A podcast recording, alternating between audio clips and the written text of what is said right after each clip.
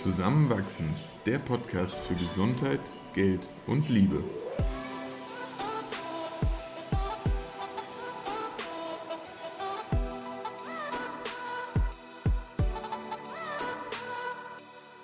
Willkommen zu einer neuen Folge von Zusammenwachsen. In dieser Episode unterhalten wir uns über Feminismus. Wir, das sind nicht wie jede Woche nur Eva und Christoph. Heute haben wir Christina Hasenhüttel als Gästin eingeladen. Sie hat sich während ihres Bachelorstudiums in Den Haag auf Gender Studies spezialisiert, unter anderem ein Auslandssemester in Jerusalem verbracht und beginnt im Herbst ihren Master in Oxford. Sie macht sich für andere Frauen stark und teilt heute mit uns unter anderem, was Feminismus mit Anrempeln auf der Straße zu tun hat, wie viele unterschiedliche Ausprägungen Ungleichheit haben kann und wie Mann und Frau im Alltag einen positiven Unterschied machen können. Viel Spaß beim Zuhören. Hallo Christina, schön, dass du da bist. Hallo. Ähm, vielen Dank, dass du dir die Zeit heute nimmst. Ähm, und zu Beginn magst du dich kurz für unsere Zuhörerinnen vorstellen. Mhm. Hallo, ich heiße Christina. Ich komme aus Graz, bin 25 Jahre alt und wohne seit zwei Jahren in Wien, wo ich zusammen mit dir, Eva, bei Teach for Austria ähm, bin und an einer NMS ähm, unterrichte als Lehrerin. Cool. Und wenn ich mich richtig erinnere, dann hast du auch schon vor deiner Teach for Austria Zeit äh, auf ziemlich vielen Orten der, der Welt gelebt. Magst du uns da auch kurz einen Einblick geben, wo du schon Erfahrungen gesammelt hast? Ja, also die letzten zwei Schuljahre war ich am United World College in Mostar in Bosnien-Herzegowina. Und dann wusste ich nicht, was ich studieren sollte ähm, und habe mich für ein Geistes, interdisziplinäre, interdisziplinäres Geisteswissenschaftsstudium beworben in Den Haag ähm, wo man sich so aus verschiedenen Richtungen die Fächer zusammenklauben kann und sich noch nicht auf einfach ähm, ähm, festlegen muss. Und habe dann eben in Den Haag studiert. Ähm, mein Fokus war internationales Recht und ähm, Gender Studies. Und da war ich für ein, für ein halbes Jahr in Jerusalem und ähm, ja, bin, bin nach Österreich zurückgekehrt nach fünf Jahren und in Wien gelandet. Cool. cool. Sehr spannend, darauf kommen wir auch gleich noch zu sprechen. Ähm, aber eigentlich wollten wir die Folge schon vor zwei Wochen aufnehmen. Jetzt kam aber die Demo dazwischen. Die, Black Lives Matters Demo, genau. genau. Und ähm, was Christoph und mich total interessieren würde, ist, seit wann du so aktiv zum einen ja auch für deine eigenen Rechte, aber auch für die Rechte anderer einstehst. Kannst du uns da so ein bisschen erklären, wie, wie das so kam? Oder war das schon immer in deinem Leben? Nein, ganz und gar nicht. Ähm, vor allem, wenn man in Graz aufwächst, gibt es recht wenig oder fast keine Demos. Also ich war das erste Mal in Mostar auf einer Demo und dann, ähm, ja, das war eher so ein Revolt. Ähm, auf einer wirklich gut organisierten Riesendemo war ich in Amsterdam auf einem ersten Women's March. Und ähm, das war einfach für mich extrem beeindruckend und sehr bestärkend ähm, zu sehen, wie so tausende Menschen auf der Straße für das Gleiche eingestehen oder einstehen, für eine gerechtere ähm, Welt quasi. Und wie ich dann in Wien angekommen bin ähm, und leider die FPÖ-ÖVP-Regierung stand, ähm, gab es wieder die Donnerstagsdemos, wo, es mir einfach auch sehr wichtig war, ähm, gegen die Regierung ähm, und ja, gegen diese Politik auf die Straße zu gehen und war da, ja, da gab es eben viele Demos und ich glaube, eine Demo ist so ein, ein, ein sehr gutes, niederschwelliges Format, sich politisch zu engagieren. Und man muss ja immer wieder auch hervorheben, ein großes Geschenk, dass wir das machen können, ohne ja. Repressionen zu fürchten. Ja. Ähm, das ist ja nicht in allen Teilen der Welt gegeben. Ja. Hast du das Gefühl, was bewegen zu können damit? Ähm, jein, also ich glaube, eine Demo an sich kann schon, äh, also wird jetzt nicht alles von heute auf morgen verändern.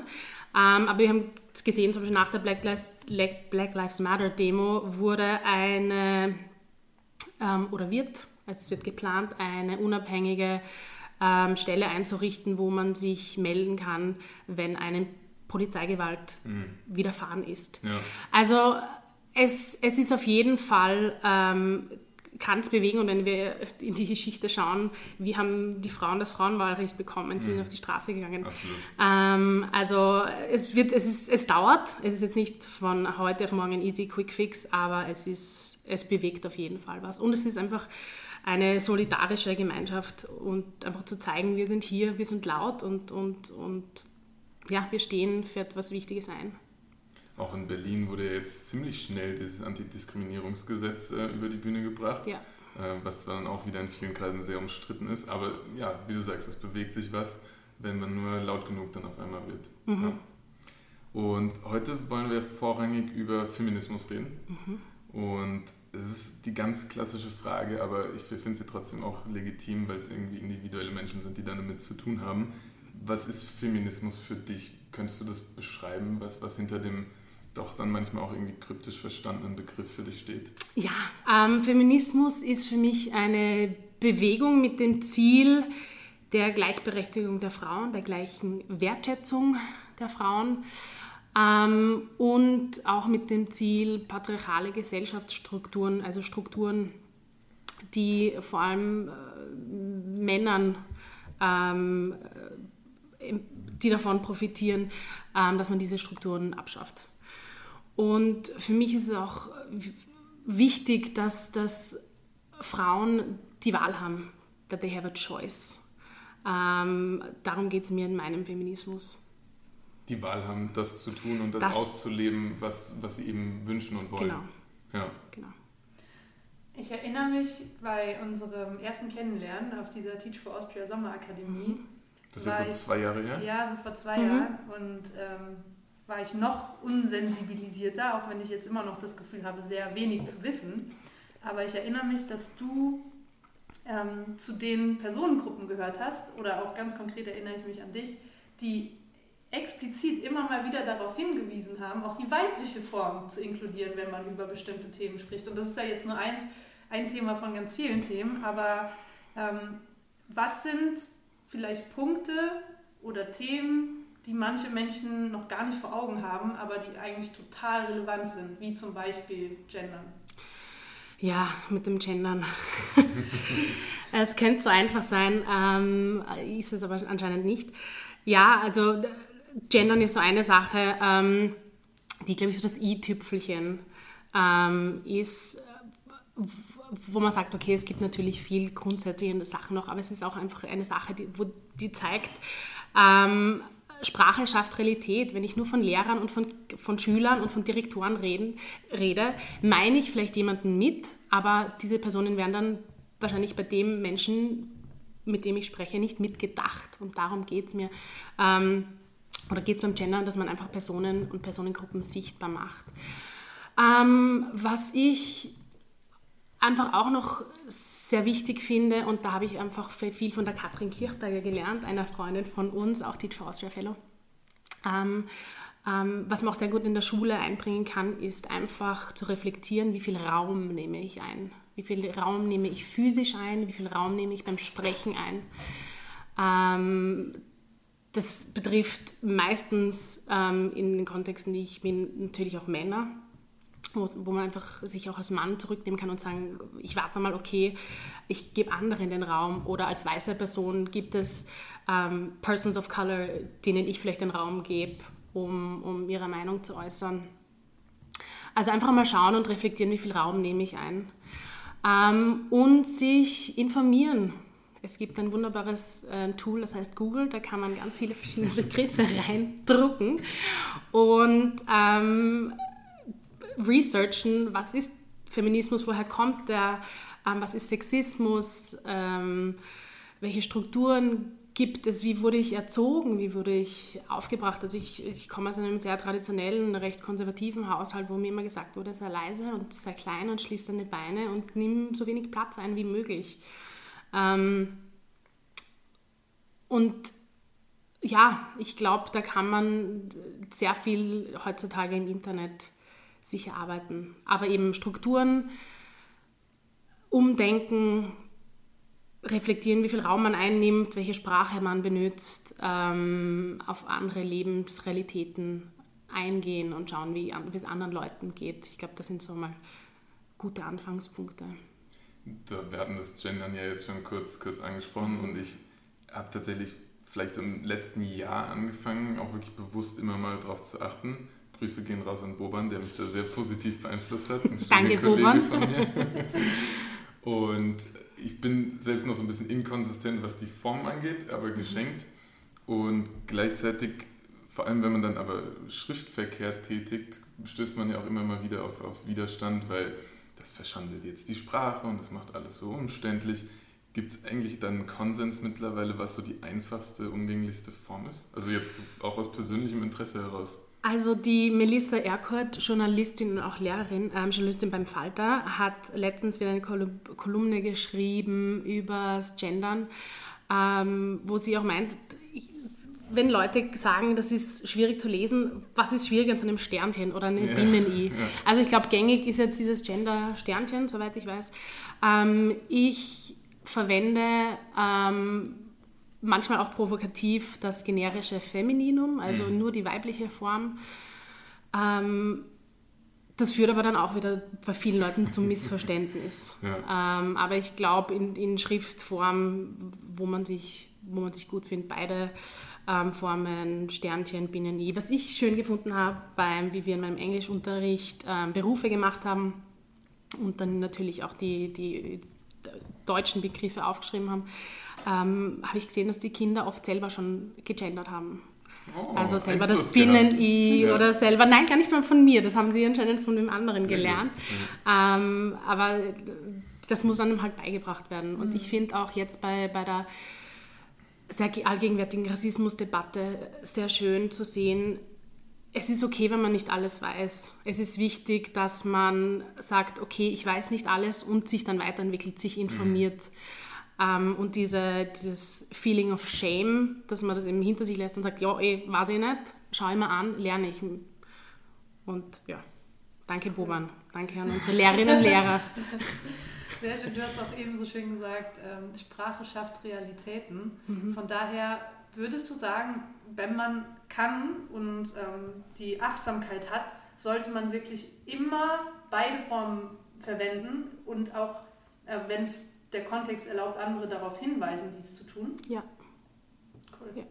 Ich habe vor allem in der Schule, sehe ich das so als gutes Beispiel, da wird immer von Ärzten geredet eben und von Schülern und von Direktoren und von Mechanikern und von Schlossern und irgendwann, wenn man das 20, 30, 40 Mal hört, dann denkt man nur mal an einen Arzt und nicht an eine Ärztin. Mhm. Oder dann waren mein, also ein Schüler von mir hat mir gefragt, Frau Lehrerin, es gibt wirklich Mechanikerinnen?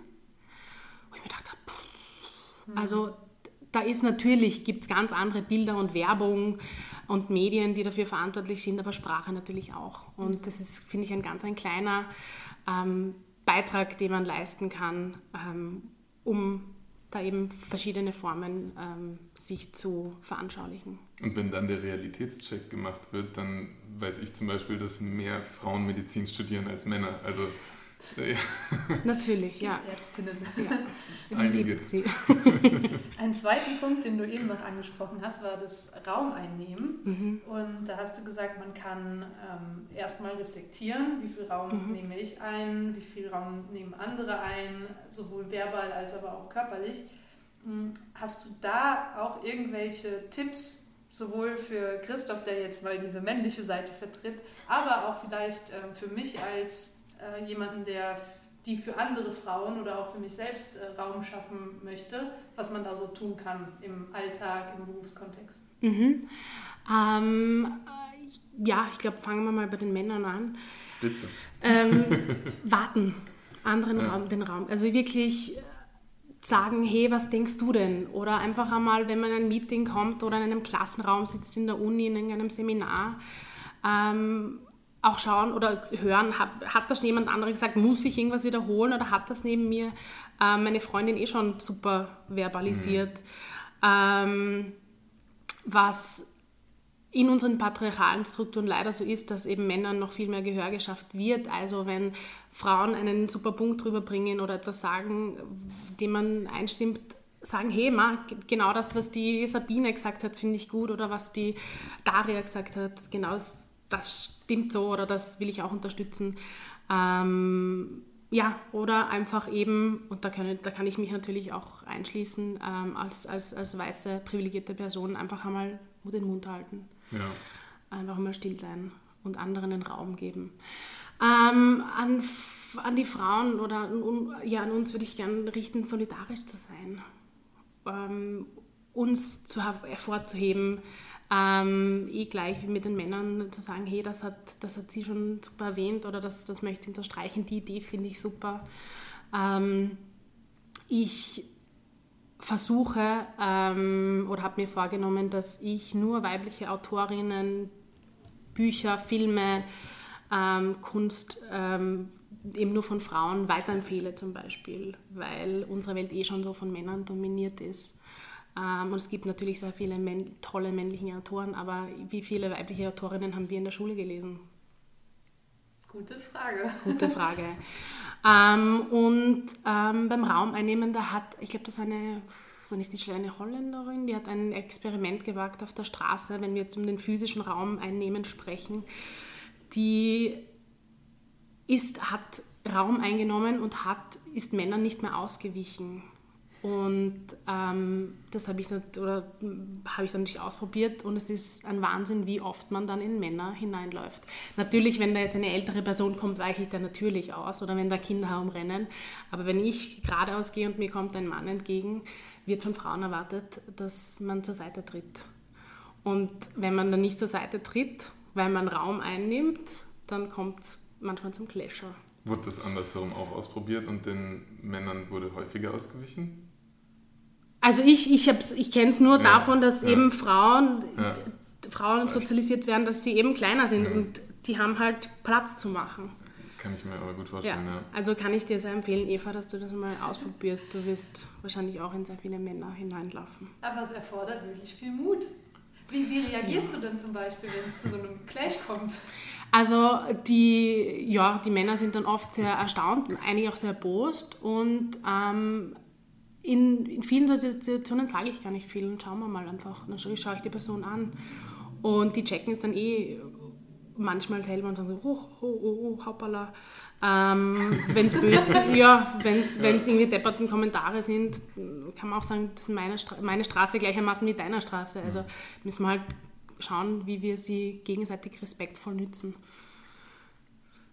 Muss, es ist jetzt natürlich ein bisschen provokant aus dem Fenster gelehnt, aber muss ich mir jetzt Gedanken um Chancengleichheit für mich machen, wenn ich davon ausgehe, dass die Position der Frau zu Recht in den nächsten Jahren gestärkt wird. Wenn ich, ich jetzt Autor wäre und von dir nie erwähnt werde, dann, dann kam ich ja zu nichts. Kommst du denn wirklich zu nichts? Glaubst du das? Natürlich nicht. Also es ist absolut ins Extreme geführt jetzt. Aber ist diese vorübergehende mh, dieses vorübergehende Zurückstecken notwendig, damit wir auf ein gleiches Level kommen. Ja. Ja. ja. Punkt aus Ende. Und da hatte ich mit meinem ähm, WG-Kollegen, mit dem Maxi, letztens eine Diskussion über Rassismus und der hat gesagt, er versteht das nicht, warum weiße Menschen Rassismus nicht verstehen und so viele gegen diese Black Lives Matter-Demos sind und wo ich dann gesagt habe, es geht um, es geht um Macht, es geht um Power. Mhm. Und so wie wir weiße Menschen Macht abgeben müssen und, und, und uns vor Augen führen müssen, dass wir von diesen rassistischen Strukturen profitieren und damit es schwarzen Menschen und Menschen mit, mit People of Color, damit es denen besser geht, müssen wir ähm, zurückstecken. Und das ist das Gleiche beim Sexismus. Männer müssen Macht abgeben, mhm. ähm, damit, Macht, damit Frauen Macht bekommen können. Ähm, und ich meine, die letzten Jahrhunderte haben Männer von diesem System profitiert. Ja. Ähm, aber ja, deswegen ist es, glaube ich, eine, eine, deswegen halten sich diese Systeme so schön aufrecht, weil es eben ein, ein Ziehen beider oder aller Menschen an einem Strang bedarf, damit sich was ändert. Die einen wollen ähm, keine Macht abgeben, die anderen wissen gar nicht, dass sie so viel Macht innehaben oder so viele Privilegien und geben sie daher natürlich erst recht nicht ab. Klar, obwohl man natürlich ja. auch, das ist ganz wichtig auch noch zu erwähnen, dass natürlich von diesen patriarchalen Strukturen ähm, Männer natürlich davon profitieren, aber auch wahnsinnig darunter leiden. Also wenn ich meine, meine Burschen in der Schule anschaue, die ihre, ihre Emotionen nicht verbalisieren können, weil ihnen indoktriniert wurde, dass sie so sozialisiert worden sind, dass sie die Starken sein müssen und sie dürfen keine Gefühle haben und ähm, dürfen nicht oder müssen ihre Probleme mit Gewalt lösen, anstatt darüber zu reden, dann denke ich mir auch so, also es gäbe so viel für beide Seiten zu gewinnen. Ja. Wenn man sich die Suizidraten von Männern anschaut, die sind ein Vielfaches höher. Mhm. Ähm, ja, also Männer profitieren vom Patriarchat, aber sie würden davon profitieren, wenn, wenn man diese Strukturen abschaffen würde. Und, also wäre ja. wär dann sinnvoll, solche Dinge auch mal aufzuzeigen. Ich glaube, das ist ja. halt wirklich dann vielen gar nicht bewusst, wie, ja, wie, wie auch die Upside aussieht. Ja. Voll. Aber ich habe auch ja, genug ähm, Freunde, die sagen, es ist, wir brauchen einen Humanismus und keinen Feminismus und wir brauchen bald ähm, nicht nur Women's Studies, sondern Men's Studies und ja, der weiße Mann ist in Gefahr. Also, Aber das können wir dann einführen, wenn wir auf einer Ebene sind. Das hoffentlich brauchen wir nicht mehr dann beides, wenn wir auf einer Ebene sind. Ja, genau. Was würdest du dir gesellschaftspolitisch wünschen? ein, eine, eine Gesellschaft mit Strukturen, die beiden Geschlechtern, wenn wir jetzt in dieser binären Form ähm, sind, weil es gibt Menschen, die, da, die sagen, es gibt nicht nur dieses binäre System, ähm, wenn wir sagen, dass eben beide Geschlechter ähm, die gleichen Chancen haben und ähm, die gleichen Möglichkeiten auf ein gutes Leben. Das wäre gesellschaftspolitisch mhm. the end goal. Mhm. Und weil es ja doch eines der präsentesten Themen ist, ist dann auch immer die, die Einkommensungerechtigkeit und, mhm. und Gender Gap in der mhm. Hinsicht. Ähm, jetzt haben ja Frauen durch Schwangerschaft und immer noch die größere Rolle in der Kindererziehung in vielen Karrieren einfach Lücken, die sie nicht mehr aufholen können äh, nach dem jetzigen System. Gibt es mittlerweile irgendwelche Systeme, wo du sagen würdest, damit könnten wir arbeiten, um sowas auszugleichen? Sollte man Elternzeit durchbezahlen? Sollte man, also wie würde man diese Ungleichbehandlung tatsächlich ausgleichen können? Gibt es da Möglichkeiten? Weil für mich ist das auch immer wieder so eine Gedankensackgasse. Mhm. Entschuldigung, ich muss noch einen Schluck von der Masse nehmen. Bitte. ähm, ich glaube, da gibt es ähm, zwei Probleme. Nummer eins ist, dass unbezahlte Hausarbeit, Sorgearbeit primär ähm, als Frauenarbeit gesehen ja. wird. Ähm, wer, soll, wer kümmert sich um die Kinder? Die Frau. Wer kümmert sich um den Haushalt? Wer kümmert sich um die Eltern? Wer kümmert sich um Oma und Opa? Also es, die unbezahlte Arbeit, die unser System aufhält. Das ist ein riesen Teil unserer Gesellschaft, der da hier ähm, ja, die, als unbezahlte Arbeit verrichtet wird, ähm, an Frauen hängen bleibt. Ähm, dadurch, ähm, also das müsste man natürlich einmal gerechter aufteilen und da fängt es in, in unseren Beziehungen an. Mhm. Ähm, zu sagen, okay, ähm, wie, wie teilen wir das auf? Natürlich jetzt traditionell ähm, oder historisch gesehen geht der Mann arbeiten, bringt das Geld nach Hause, die, die Frau sitzt zu Hause. Jetzt sagen wir, okay, die, jetzt gehen beide Geschlechter arbeiten. Ähm, dann kommt irgendwann vielleicht ein Kind, die Frau ist schwanger, gibt Mutterschutz, Gott sei Dank gesetzlichen. Ähm, und dann ist die Frage, wer geht wieder arbeiten? Und ähm, hier ist es mir einfach wichtig zu sagen, einfach, dass, und man sieht das so schön, dass egal was die Frau macht, ob sie zu Hause bleibt oder wieder arbeitet, wird immer kritisiert. Ähm, entweder ist sie die Rabenmutter, weil sie wieder arbeiten geht, oder sie ähm, bleibt zu Hause und wird als Hausfrau abgestempelt. Genau. Also da schon mal das Thema auch für die Frau. Ähm, und dann muss man das natürlich also von einem finanziellen Aspekt sehen. Wer geht wieder oder wer geht dann arbeiten? Die Person wahrscheinlich, die mehr verdient, damit man sich das dann wieder leisten kann. Das sind oftmals die Männer. Und was dann noch dazu kommt, dass in, in Österreich ähm, wahnsinnig viele Frauen, und ich weiß leider die Zahlen nicht auswendig, Da kann man beim Frauenvolksbegehren ähm, auf Instagram oder auf der Website nachschauen, die haben die Zahlen super aufbereitet, dass Frauen in Österreich irrsinnig viel in Teilzeit sind.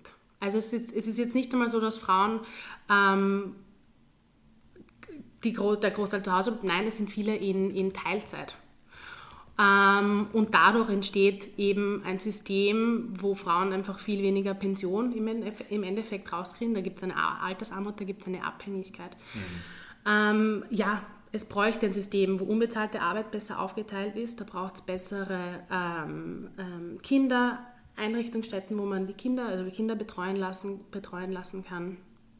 Ähm, es braucht ein Umdenken in der Gesellschaft, dass Sorgearbeit von Mann und Frau ähm, gleichermaßen, wenn wir wieder in diesen binären ähm, Gedankenweisen denken wollen, getragen wird.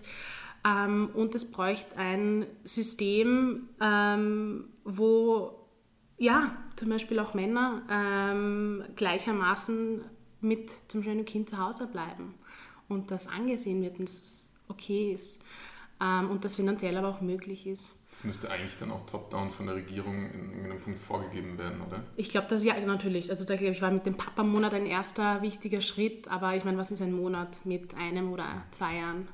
Ja, ist, ist schnell mal vorbei wieder und dann ja. geht es weiter wie vorher. Ja. Genau. Also ich glaube, die nordischen Länder, ich weiß nicht genau, wahrscheinlich eher oder Finnland oder Schweden oder Norwegen, ähm, ähm, haben da ein gutes System, wo wenn beide Eltern gleich, gleichermaßen zu Hause bleiben, dann bekommen sie die höchstmögliche Summe zum Beispiel ausbezahlt. Ähm, ja, aber das, Unbedenk das Umdenken in, in, in unbezahlter Arbeit muss trotzdem stattfinden. Da würde mich interessieren, wie, wie, wie ist es bei euch da hier zu Hause? Würdet ihr sagen, jeder macht gleichermaßen viel im Haushalt zum Beispiel? Im Haushalt würde ich sagen, schon. Also wir haben schon Aufgabenteilung, aber es ergänzt sich gut. Ohne dass wir es jemals so aufgeschrieben, festgelegt haben. Christoph geht in 90% aller Fälle immer für uns einkaufen. Seit ich im Auslandssemester war, weiß er auch, wie man die Waschmaschine bedient und wäscht auch sehr häufig. Kochen machen wir beide, Abwaschen machen wir auch beide. Aber ich mochte, also waschen mochte ich auch vorher gerne. Mhm. Christoph Staubsaugt auch. Also ich glaube echt, das ist ungefähr 50-50. Ja. In manchen Wochen machst du mehr, in anderen Wochen mhm. mache ich mehr. Aber wir haben auch beide gesagt, oder wir leisten uns von unserem aktuellen Gehalt eine Putzkraft, mhm. weil wir ja beide ungern putzen. Ja. Das ist einfach so. Und ich habe auch nicht eingesehen, warum ich das jetzt klassischerweise machen soll. Mhm. Christoph zum Glück auch nicht und deshalb haben wir es geändert. Aber sehr wohl äh, haben wir auch in letzter Zeit öfter mal darüber diskutiert, wie wäre es denn, wenn ich jetzt schwanger wäre und ein Kind mhm. bekommen würde? Mhm. Ginge das überhaupt, dass zum Beispiel auch Christoph zu Hause bleibt. Und da hat er zum Beispiel auch ähm, gesagt, und das kannst du gerne auch selbst nochmal äh, präzisieren, in zum Beispiel der Facharztausbildung ist gar nicht vorgesehen, dass man zu Hause bleibt. Mhm. Und hm, das macht es irgendwie schon mal herausfordernder. Mhm. Also ja, es gibt die Möglichkeit, irgendwie auf 80 Prozent runterzufahren und dann ein Jahr dran zu hängen, klar. Aber irgendwo vorgesehen im System wenig. Mhm. Und ich kenne tatsächlich auch ganz viele aus meinem Studierendenumfeld, die bei, bei Frauen jetzt schon den Facharzt danach auswählen, wie familienfreundlich der ist.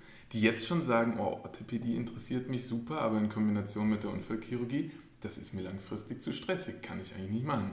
Und ich kenne, also in ganz Wien, ich, ich habe viel schon, schon orthopädische Stationen betrachtet, auch für Formulaturen, eine einzige Primaria. Ansonsten sind dann nur Männer. Das ist Wahnsinn. Ich muss lachen, weil mein Papa ist auch Unfallchirurg ja. ähm, und der wollte immer, dass, dass wir Mädels, also ich habe noch eine Schwester, dass wir auch unbedingt ähm, Ärztinnen werden. Haben uns beide gut dagegen gewehrt.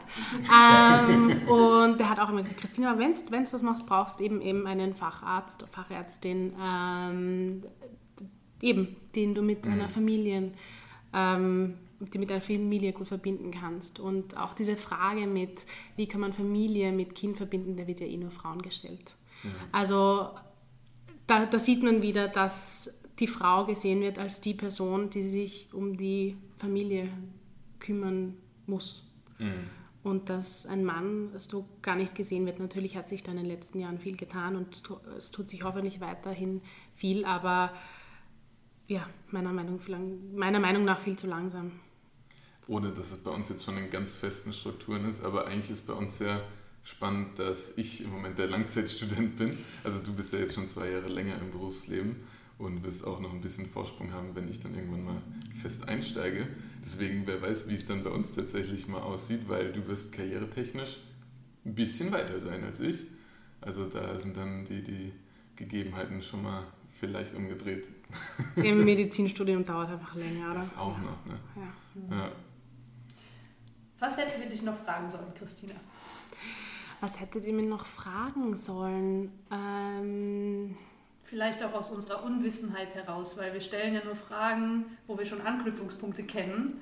Und ich würde behaupten, wir sind immer noch am Lernen und uns am Informieren. Deshalb gibt es irgendwas, was wir außer Acht gelassen haben, was aber zur Sprache hätte kommen sollen. was ich vielleicht noch wichtig finde, und wir sitzen hier als drei weiße Menschen, ähm, ist der Intersektionalismus. Das ist, ähm, wenn wir uns Gesellschaftsstrukturen anschauen, ähm, die, die sozialen Kategorien, in die wir unsere Strukturen oder in die wir Menschen aufteilen, sei das Klasse, Rasse, ähm, ähm, Hautfarbe, ähm, also Sexualität, ähm, Geschlecht, ähm, dass es da dann natürlich auch Abstufungen gibt. Also ich als ähm, weiße heterosexuelle Frau erfahre Diskriminierung, aber die ist nicht vergleichbar mit der Diskriminierung, die eine schwarze Frau erfährt, zum Beispiel, oder eine Fra schwarze homosexuelle Frau. Also es gibt da verschiedene Schichten, ähm, die man sich auch noch unbedingt vor Augen führen muss, die einfach wichtig sind, weil wenn wir einen weißen Feminismus leben oder dafür kämpfen, ähm, dann geht es einfach ganz, ganz vielen anderen Frauen noch immer schlecht. Also wenn ich in, zum H&M gehe und mir ein I am a Feminist T-Shirt kaufe, das in Bangladesch von einer Frau produziert wird, die davon drei Cent kriegt, dann habe ich irgendwas nicht verstanden. Ähm, und sich einfach auch diese Strukturen anzuschauen, äh, anzuschauen, dass es da einfach ganz, ganz viele Überlappungen gibt. Ähm, und dass der Feminismus erst am Ziel ist, wenn all diese Gesellschaftsgruppen inkludiert sind und auch, dass man für diese Gruppen kämpft. Und da hat die Lena Jäger, die ist, äh, oder sie war Initiatorin des zweiten Frauenvolksbegehren, hat da einfach gesagt, dass ähm, jetzt kann man nicht, quasi von der dritten Welle des Feminismus reden, der einfach irrsinnig kompliziert ist, weil man so viele verschiedene Menschen unter einen Hut bringen muss, ohne ihnen auf die Beine zu treten. Ähm, und es da einfach schwierig ist, an einem Strang zu ziehen, weil eben meine Erfahrung als Frau ganz anderes ist als die einer Tra- Transgender-Frau oder eben einer schwarzen Frau ähm, oder einer homosexuellen Frau. Ähm, und eben auch sich über diese Strukturen ähm, Wissen anzueignen und zu sehen, ähm, genau, dass es da noch ganz, ganz viele Abstufungen und Überlappungen gibt. Aber auch dann wieder die Lösung miteinander reden, oder? Fragen, Ja. wie, wie hast du es empfunden, Ja. wie fühlst du dich? Ja. Eben die, die versuchen mit einzubeziehen. Ja. Wobei ich merke, das ist manchmal gar nicht so schwierig, weil ich auch in meiner Bubble lebend mit vielen der Gruppen, die du gerade angesprochen hast, gar keine Berührungspunkte habe. Voll. Also, also vielleicht dazu gehend, also vor zwei Wochen hätten wir unser Treffen geplant gehabt, wo die Black Lives Demo war und da habe ich euch abgesagt, weil mir es einfach sehr wichtig war, auf die Demo zu gehen. Und dann habe ich kurz überlegt, ich fände es wichtig, auch eine, eine Folge über Rassismus zu machen ähm, und beziehungsweise über Feminismus, nicht nur über weißen Feminismus. Und dann habe ich überlegt, ich habe keine einzige schwarze Freundin in Wien. Abgesehen davon, dass jetzt nicht unbedingt eine, eine, eine schwarze Freundin hierher kommen sollte und uns weißen Personen erklären sollte, wie ähm, Diskriminierung ist. Also ich glaube, das ist auch noch einmal ganz wichtig. Ähm, Fragen auf jeden Fall.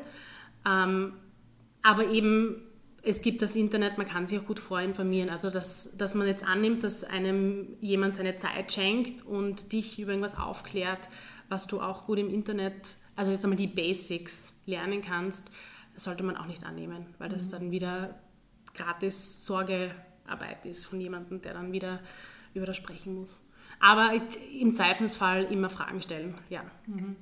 Voll. ja. Aber da klang jetzt auch mit, dass wir als weiße Privilegierte, egal ob jetzt Männer oder Frauen, in der Verantwortung sind, uns selbst zu informieren über zum Beispiel Rassismus und auch äh, strukturelle Ungerechtigkeit und was wir individuell tun können, aber auch auf gesellschaftlicher Ebene. Auf jeden Fall. Kann ich mir selbst an die Nase fassen. Ja, das sollte ich- ich, noch mehr tun. Also, ich mir natürlich auch. Ja. Also es ist nie aus, das Lernen, ja.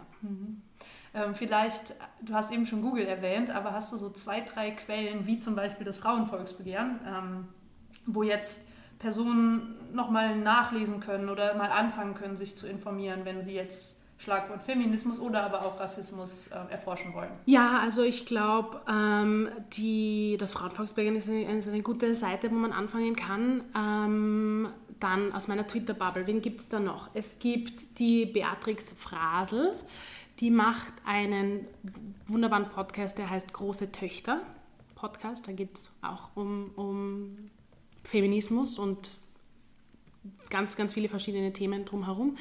Es gibt die Nicole Schöndorfer mit einem Podcast, Podcast Darf sie das, heißt der. Ähm, ich glaube, das wären einmal so, so anfangs Cool. sehr niederschwellige Tipps zum Anfangen, wenn man sich. Zum Thema Rassismus würde ich sogar noch einen Topf werfen. Super. Und zwar habe ich letzte Woche Exit Racism gehört. Und es war nicht, nicht ganz einfach für mich zu hören, weil ich mich viel zu oft äh, ertappt gefühlt habe. Aber es war sehr lehrreich und, und kann ich sehr, sehr empfehlen. Es ist gut zu hören und sehr gut ähm, ja, auf den Punkt gebracht, was, was noch nicht genug angesprochen wird. Aber ich glaube, da ist eben wirklich zu, auf das zurückzukommen, wenn man dieses Gefühl dieser Shame hat oder das ist, es ist mir gerade unangenehm, dann ist es ja richtig, dann geht es Ja, in die richtige Richtung. absolut. Ja. Spannend. Ja, vielen, vielen Dank, Christina. Wir werden auf jeden Fall die Quellen, die du gerade noch genannt hast, auch in den Shownotes ähm, verlinken. Gibt es irgendwelche abschließenden Worte, die du noch mit uns teilen magst, bevor wir jetzt diese Folge beenden? Ja, danke hast fürs Einladen. Danke, Schön, dass danke, hier danke, dass du alles mit uns hier geteilt hast und danke für deine Zeit und fürs Aufklären, obwohl man sich ja auch schon selbst informieren kann. Sehr gerne. Ähm, ja, und bis bald. Bis Bis nächste bald. Woche. Ciao.